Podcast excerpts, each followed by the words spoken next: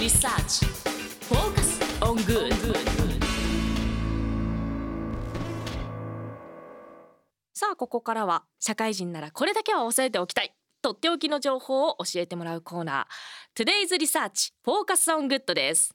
本日の担当は日本能率協会総合研究所マーケティングデータバンク伊藤正弘さんです。伊藤さんよろしくお願いいたします。よろしくお願いいたします。お願いいたします。えー私は幅広い業界のリサーチを専門としてるんですけれども、まあ本日は皆さんのお役に立てるトークができればなと思います。よろしくお願いいたします。お願いいたします。楽しみにしております。伊藤さん早速ですけれども今週のテーマ教えていただけますか？はい、今回は SDGs を紹介したいと思います。うん。よく聞きますけど。そうなんですよ、えこれ SDGs って分かりやすく言うと何なんですか、うん。そうですね。まあわかりやすく言うと今のうん。私たちをよりよく発展させる、まあそこが一つあるんですけれども、はい。ただそれだけだと次の世代の例えば資源や資産っていうものが残らなくなってしまうのでそういった今限りある資源や資産を永続的にかつその地球規模っていうところがミソなんですけれどもはい。それを達成するっていうのが、えー SDGs のまあ目的ですね。ただそれのためにはいろんな課題があります。はい。例えば貧困だったり環境だったり労働問題だったりうん。まあ、いろいろクリアしなきゃいけないも課題というものを17の目標にしてまずは2030年まで解決しようっていうものが SDGs ですね。2030年なんですね。2030年をターゲットとしていると。じゃあもう少しうんですかね,、ね意外に近いですうんね、思いました。そうなんですよ。もう7年程度ですよね。どうなんですかね。この今2030年に向けていろいろこの SDGs でやってると思うんですけれどもその達成状況じゃないですけれどもそういったところは？そうなんですよ。達成状況というと実は遅れてるみたいでうん。このままだと2030年の達成は難しいというふうに言われています。まあそれに拍車をかけたのがやはり新型コロナウイルスの蔓延ですねなるほ。どやはりあれによってその衛生を優先する限りちょっとその環境的な例えば使い捨てとか、はい。あとはそれによって今度は貧困が広がってしまったとか、うんうんうん。やはりさまざまな課題を抱えているのかなというところですね。そんなその SDGs なんですけど理解度というか、うんうんうん。一般の人ってうん。なんかどれくらい認知率ってあるもの確かに。そうですね、まあ、それを調査しているのが例えば電通が毎年行っている SDGs に関する生活調査っていうものがあるんですけれども、はい。全体の認知率は86%おお結構高いんですね。そうですね。やはり毎年上がってまして昨年の54%から30ポイント以上上昇していると。テレビとかでも取り扱っているからそういったところですかね。多くなってきましたよね。うんなんかあのデータを見てると10代が結構多いんですかね？そうですね。10代？すべての年代においてぶっちぎりで高いのが10代。えー、なんでですか、ん。これあのななんでですか？はい、実はあの小学校とか中学校の授業で SDGs に関する授業がもう行われてるんですよね。なるほど。すごいな。中学入試にも出たりします。入試ですか？はい。なるほど、えー、そりゃ勉強するわ。うん、それは勉強するな。そうなんです。私20代なんですけれどもあんまり理解度がなくて名前 SDGs っていう名前だけ知ってる。でもうん何やってるかわからないという状況だったんですけれども今の10代の人にしうん。方が分かってるんですね。だって20代は多分一番低い、一番低いでうん、理解度が一番低いって、あーそんな気がします、でも次に高いのが60代なんですね、うんそうですね。まあおそらくテレビとかをよく見る世代あーとかなのでうん。ニュースとかでもやってますからね、なるほどでも何ていうんですか理解度はこう上がりつつ、はい。結局 SDGs ってうん日本も含めて何やってるのかっていうのがいまいちわからないですけど具体的ににな何やってるんですか日本で？そうですね。まあ日本でも結構いろいろやってまして、はい。まあ、皆さんあのご存知ないかもしれないんですが内閣府が主体となって、まあ、そういう推進本部、まあ、SDG の推進本部っていうものを作ってそれに対して優先課題を決めて取り組んでるっていうのもありますしそれについて予算ももちろん組まれてるんですけれども、はい。い、くらぐらいだと思います？えいくらだろう？ことなかったな。わえ内閣府の予算？内閣府のその SDGs を推進するための予算。えー、どれぐらい？100億円とか。それ言い過ぎ？もっともっとでえすそんなに？500億円とかいえもう桁が違います。え桁が違うんですか？1000億？桁が違いまえす桁が違う？ちょっと待って。1兆？7.2兆円。何に使ってるんですか？確かに。やっぱりその健康寿命の達成だったりですとかあとはそのやはり肝となるのがエネルギーですので再生エネルギーのその推進のまああーなるほどね。補助金だったりとかあとはその森林をえー守るためのそういう補助金だったりとかまあかなり予算を投じてるっていうところですね。確かにその SDGs ね17個あるから、その中でね全部足したら確かに7.2兆いきますねまあかなり日本もそういったところでは危機感を持ってますので、はいまあ、最もその推進しているのが北欧なんですけれどもやはりその北欧にまあ負けるなっていうところではかなりそういう先進国としてのまあ責務を果たすっていう意気込みはやっぱりこの金額からも感じられるのかなとは思いますね。日本って世界から見たらこの SDGs の進み具合っていうのはどのくらいなんですかね？実はあのランキングにしてるところがあるんですよ。はいうん。あの国連の研究機関がですね、えー持続可能な、えーまあ、開発ソリューションネットワークというところなんですけれども、はい。まあ、国別の SDGs 達成度合いをランキングしてるんですけれども何位ぐらいだと思いますか？2022年のランキングがあります。日本はだってね世界でもトップクラスの、ね、GDP を持ってる国だからベスト3には入ってるんじゃないですか？もうちょっと低いんですよ。もうちょっと低い。はい。実は19位あですね。なんか微妙な なんか微妙。なめちゃくちゃ下でもないけどめちゃくちゃ上でもない、うん。まあただあの最新の確かサッカーの FIFA ランキングが20位ということなので、まあそれよりもちょっといいと。あすごいなんかそれ聞くとすごいですね。それ聞くとまあすごいかなと。えーでも19位なんでそれで上位の国っていうのはどういうところがあるんですか、はい。1位がフィンランド2位がデンマーク3位がスウェーデン4位がノルウェーというもう北欧勢ですね、うんうんうん。独占ですじゃあもうとにかく SDGs 何？って言われたらまず国は7兆ぐらいお金を使ってそれをこう盛り上げようとしてますと。でただ世界でいくと FIFA ランキングと同じぐらいだと。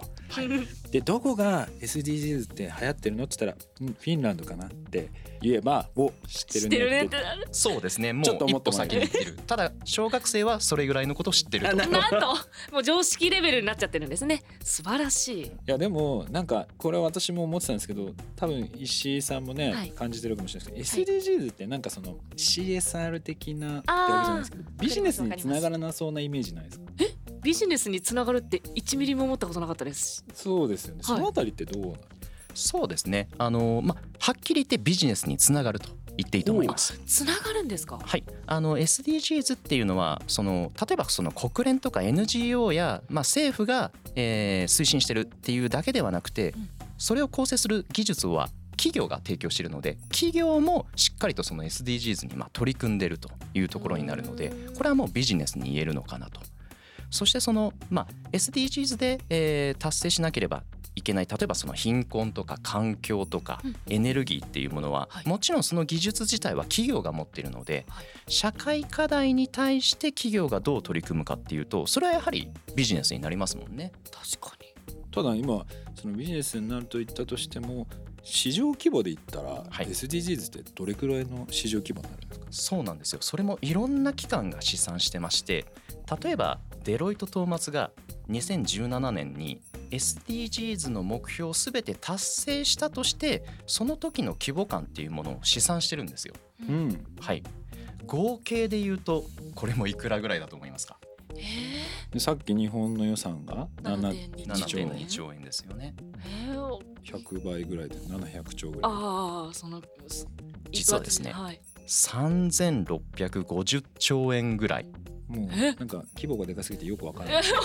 もうどのくらいの額なのかもわからなくなってきてもうそうですね例えがちょっと見つからないんですけれども。そうですね。まあ、日本の GDP がだいたい550兆円ぐらいですので、まあ、それのまあ6倍以上っていうことですよね。6倍ですね。すごい額です。日本の GDP の6倍ぐらいに、まあ、市場規模としてはあると。ビジネスとしての市場規模ですね。すごいですね。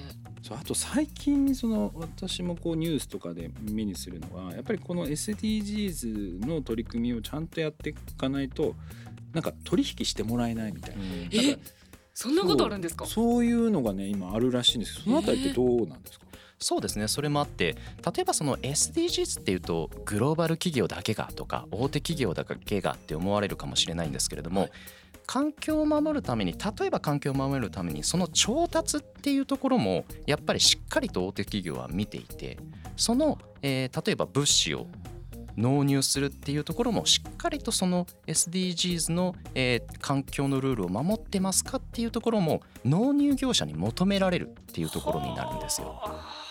そこまで浸透してるというかもうなんかほぼほぼ強制みたいになってるっていうところもあるんですね。うん、だからこういうのをちゃんときちんと対応していかないと、うん、まあ本当に今までの取引先を失っちゃうかもしれないリスクがあるってこと、うん、ありますね。今後はその流れが多分どんどん加速すると思いますね。そうだから今なんとなくイメージで言うと大手のね企業さんはこう SDGs っていうのは結構全面的に出してるんですけどこれからだから中小企業もそのあたりしっかりやっていかないとそのまあ世界とかまあ大手とか取引先から離れていってしまう可能性がある。十分ありますね。なのでうちはまあそんな規模が大きくないからとかグローバルで活躍してないからではもう言ってられない時代になってきたっていうところですね。あとはその子供がやはり SDGs について詳しいのでその人たちが今度はその主たる消費者になってくるとそういう目線で物を買うっていうケースももちろん出てくるのでこれはしっかりと取り組まないと大変なことになるというところですよね。なんですね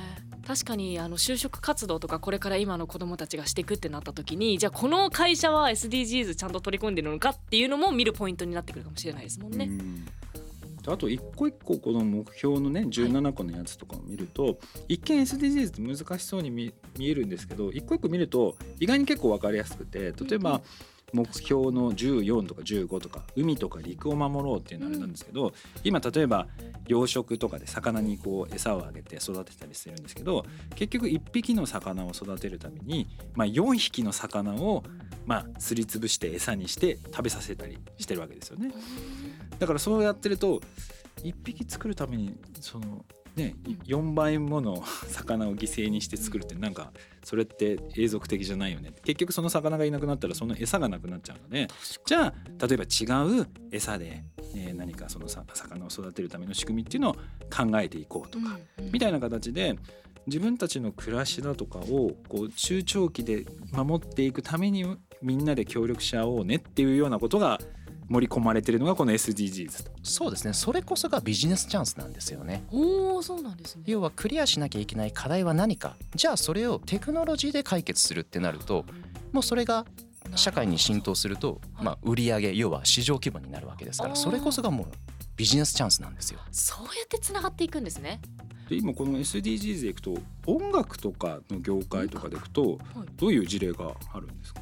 そうですね。音楽業界も、えー、結構 SDGs には取り組みあの真剣にやっていまして例えばそのヤマハ音楽のヤマハさんありますよね、はい、あちらもそのイヤホンの、えー、製品を、あのもちろん市場に提供してるんですけれども、例えばどうですか？音ガンガンに聞いたりとかしませんか？皆さんイヤホンで、うん、はい。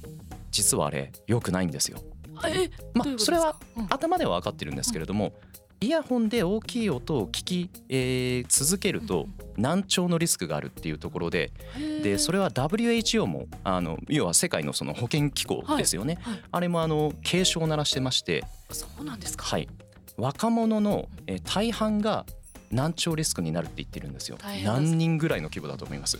へ難聴のリスクの人数。イヤホンで聞いてる聞いてない人周りに一人もいないんですよね、うん11億人の人が難聴のリスクになるって言われてでそれがヤマハは何をやってるかっていうとその難聴リスクを軽減しつつも良質な、え音楽を流せるっていうそのイヤホンを開発している。それが SDGs、まあ、例えばこれで言うと目標さんの全ての人に健康と福祉用に合致するとかですね、まあ、そういったところも取り組みの一つなんですよね。まあ、いろんなね SDGs って取り組みあるんですけど多分今日覚えていただきたいのがその日本は7.2兆っていう金額を使い、うん、FIFA のランキングと同じぐらい、で1位はフィンランドだと。いうこと。とやっぱりちゃんとビジネスになると。そういうことをちゃんとやっていかないと、まあ、世界とかと取引できなくなったり大手の企業と取引ができなくなるっていうことがあると。いうことですかね。はい、身近なところに SDGs があるのは今日勉強になりました。伊藤さんありがとうございました。ありがとうございました。以上 Today's Research Focus on Good でしたいやあっという間にお別れの時間が近づいてまいりました。この番組はラジコのタイムフリーポッドキャストでは放送後にトーク部分のみを聴取できます。え番組ホームページよりご質問ご感想も受け付けております。そして私のインスタグラム「喜び」でインスタで検索していただいてストーリーにて質問箱を設置してますのでそちらにもどんどんお寄せください。お待ちしております。本日は本当にありがとうございました。ありがとうございました。